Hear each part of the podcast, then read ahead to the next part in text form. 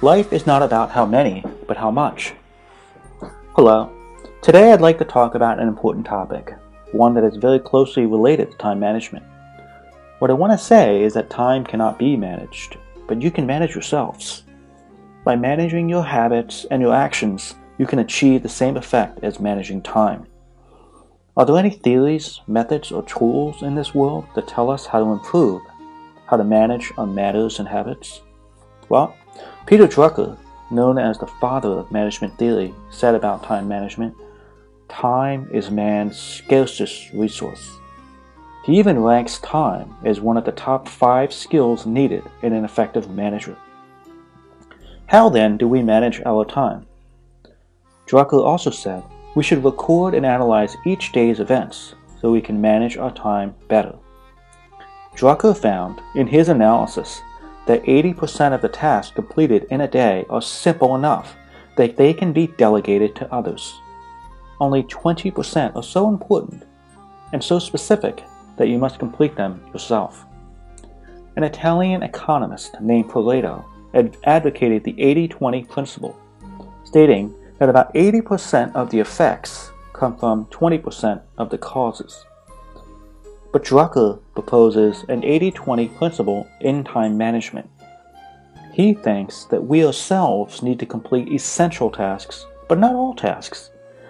This brings up a quote that I want to share with you now. Life lies not in how many things you complete, but in completing the critical few important things with your heart and soul and doing them to the best of your ability. This is called completing the critical few. A time management guru, Stephen Covey, wrote a book titled The Seven Habits of Highly Effective People. You may be familiar with it, but right now, can you recall these seven habits? I believe most of you may have forgotten them. I've asked numerous people in my classes. Many people remember one or two or a few of them, but not all of them. This demonstrates that these seven habits seem easy, but in fact they are difficult to put into use. Stephen Covey taught us an important principle the four quadrants of time management as a way of categorizing and prioritizing the tasks we need to accomplish at any given moment. The four quadrants of time management are important but non urgent items, important and urgent items, unimportant and non urgent items, and unimportant but urgent items. Both Stephen Covey and Peter Drucker stress the importance of completing important tasks. Covey went a step further by distinguishing between urgent and non urgent and matters and stresses the importance of completing the non urgent matters. But what is a non urgent matter? Simply, it means completing tasks that are not yet due. Relatively, matters of today are most urgent. Now, you may understand that, in fact, it's planning in advance that accomplishes this.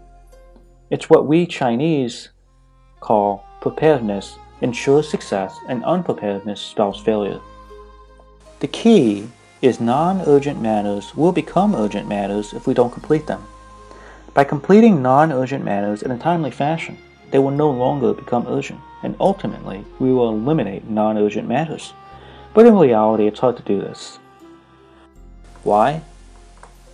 Because this concept is just that. It's an idea. You can expand this idea only after first categorizing the urgent and non-urgent items, and then by prioritizing them. Mark Twain, a famous American author, once said, If the first thing you do each morning is to eat a live frog, you can go through the day with the satisfaction of knowing that it is probably the worst thing that is going to happen to you all day. Frogs represent challenging matters. There was another American, Brian Tracy. Decades ago, I listened to one of his audio tapes. He wrote a book named Eat That Frog, suggesting that we eat three frogs every day. And remember, what he's talking about is nothing more than the idea of completing important matters first. It is not easy to cultivate this habit unless you've mastered the idea of GTD. The idea of GTD comes from an American by the name of David Allen. He wrote three books Getting Things Done, which is what GTD stands for. Getting Things Done 1, 2, and 3. I am a grateful owner of these books, and I am very thankful to Mr. David Allen. I suggest that you read and learn the knowledge contained in this set of books in both a macro and a micro sense. They focus not only on overall situations, but also on details. This is called seeing trees for the forest. The forests represent the macro knowledge, while trees are the micro knowledge. I will share more about this in the next session. So today, remember that life is not about how many things you accomplish, but in doing the most important things with as much heart and soul and doing them to the best of your ability.